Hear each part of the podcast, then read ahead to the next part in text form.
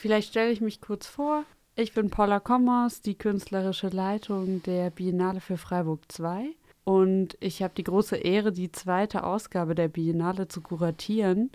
Die Biennale für Freiburg ist ein ganz neues Format hier in der Stadt. Also die Biennale für Freiburg wurde eben von Freiburgerinnen gegründet, aufgrund der Schließung der Außenstelle der Kunstakademie Karlsruhe.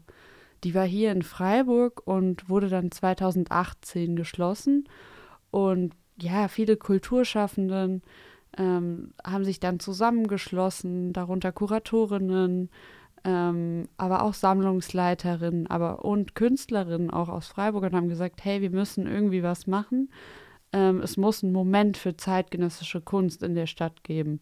Und daraufhin haben sie eben die Biennale erdacht. Und was ganz schön ist, dass die eben auch Biennale für Freiburg heißt. Ja, was sich tatsächlich wirklich bewusst macht, wo die stattfindet und dass es eben auch ein Angebot für Freiburg sein soll, für die Künstlerinnen, die hier leben.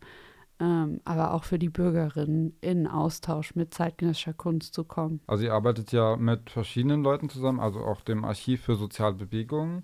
Das ist auch einer der ersten Termine am 2.3. dann. Und wie seid ihr so mit den Leuten einfach in Kontakt geraten? Gab es da schon so Strukturen? Und auch mit dem AK Filmclub macht ihr ja Vorführungen dann zusammen. Wart ihr schon in Kontakt dann oder ist das einfach so mit der Zeit entstanden? Genau, vielleicht vorab noch mal gut, auch für die Hörerinnen. Ähm, das Programm der Biennale gliedert sich in zwei Teile. Und zwar ähm, beginnt jetzt im Februar schon unser Vorprogramm was bis äh, Mai sich zieht.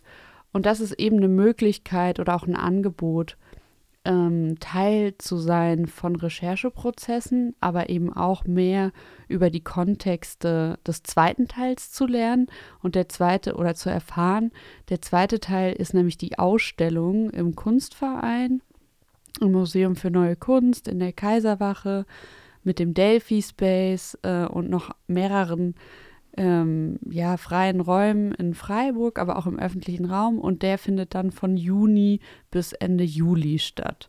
Und es ist eben so gedacht, ne, dass im Vorprogramm man auch irgendwie Einblicke bekommt, äh, so ein bisschen hinter die Kulissen, weil das Archiv für soziale Bewegungen, ja, wurde mir sozusagen der Tipp gegeben, ähm, da mal vorbeizuschauen und tatsächlich ist es einer der Orte, wo ich jetzt schon wirklich sehr oft war, auch gemeinsam mit Künstlerinnen recherchiert habe zu Kontexten in Freiburg.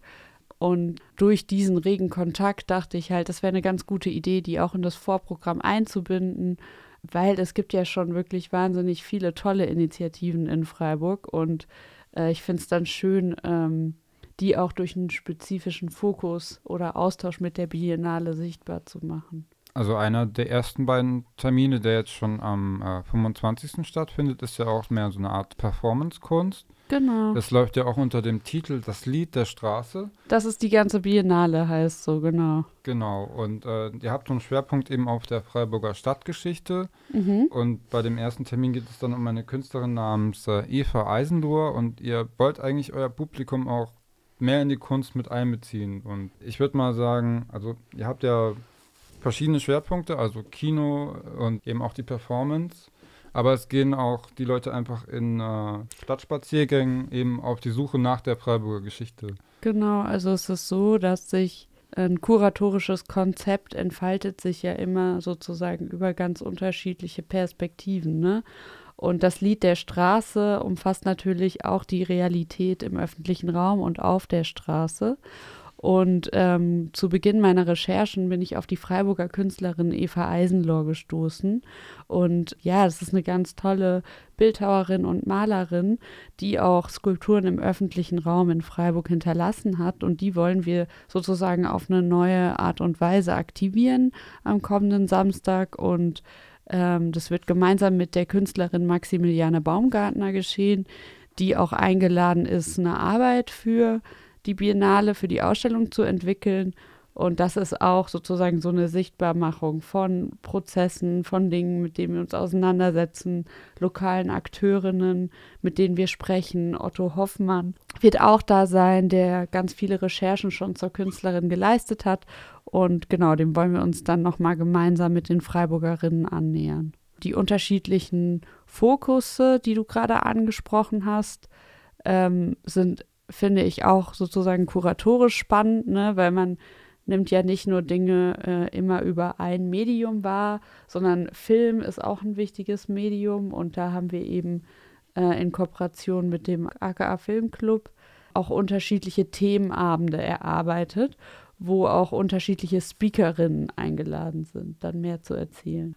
Wir haben bereits gestartet ähm, am 3.2. mit Fellinis La Strada, das war unser Feature-Film. Und in dem Filmprogramm geht es jetzt darum, nochmal unterschiedliche Perspektiven auf die Straße sichtbar zu machen, aus unterschiedlichen geschichtlichen Kontexten und auch natürlich aus unterschiedlichen Ländern.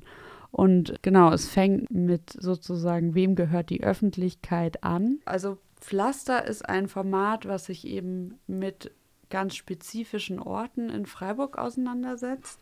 Und in unserem ersten ähm, Pflaster am 2. März ähm, genau folgen wir sozusagen Michael Koltern, dem Leiter des Archivs für soziale Bewegung, vom Schwarzwaldhof ins Grün. Und es wird super spannend, weil wir ganz unterschiedliche Orte uns angucken, wie sich sozusagen ähm, dort Geschichte eingeschrieben hat in die Architektur, aber wie sie sich auch verändert hat.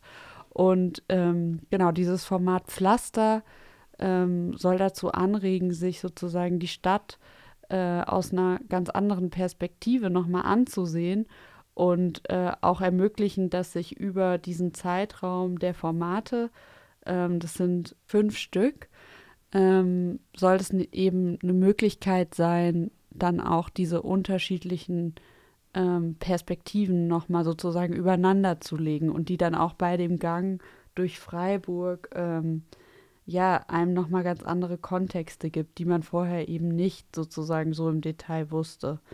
Das ist zum Beispiel auch, ähm, hier kann ich nochmal auf unseren Kickoff hinweisen. Der hieß The Night. Da haben wir uns am Bertholdsbrunnen getroffen. Und ähm, da haben sich 1968 eben Studierende versammelt äh, und haben unter der Parole Gleich wird's grün ähm, den zentralen Verkehrsknotenpunkt lahmgelegt. Und der Bertholdsbrunnen ist ja schon so ein Ort, an dem man eigentlich jeden Tag vorbeigeht. Und ähm, wenn man eben diese Geschichte kennt, dass dort sozusagen es zum ersten Einsatz eines Wasserwerfers in ganz Baden-Württemberg kam, ähm, ist es dann schon noch mal was, was auch mitschwingt, wenn man dort vorbeigeht. Und ein weiteres Format, äh, auf das ich mich sehr freue, ist unser Filmprogramm. Ähm, das Filmprogramm gibt ähm, über vier Termine Einblicke in Perspektiven von und auf die Straße von Film. Und am 20.04. startet äh, das Programm mit äh, Wem gehört die Öffentlichkeit? Und ähm, es ist ganz schön, weil wir konnten Eva Kuhn äh, gewinnen, da eine Einführung zu geben. Also alle Filme, die in diesem Filmprogramm gezeigt werden, werden auch nochmal eingeführt. Also da gibt es dann auch ein bisschen Kontext.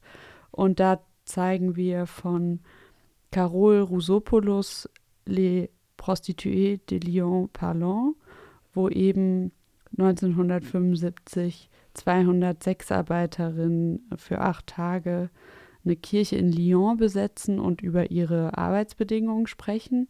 Und diese Diskussionen, die sie in dem Innenraum führen, werden nach außen projiziert, also auf die Straße und Menschen bleiben dann stehen und gucken sich das an. Und der zweite Film ist von Chantal Ackermann, News from Home heißt er. Und da geht es eben um ein Porträt von New York City, wo sie sich aufgehalten hat.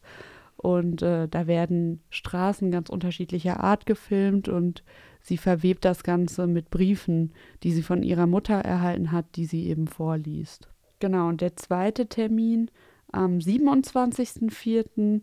zeigt dann Pichote oder auf Deutsch auch Asphalthaie und da geht es um Straßenkinder in Rio und was für eine Realität die eigentlich ausgesetzt sind. Ähm, und am 4.5. schauen wir uns Berlin ein bisschen näher an. Was eben da so spannend ist, ist, dass die Straße eigentlich auch ein Ermächtigungsraum ist, ne, auf dem man sich begeben kann.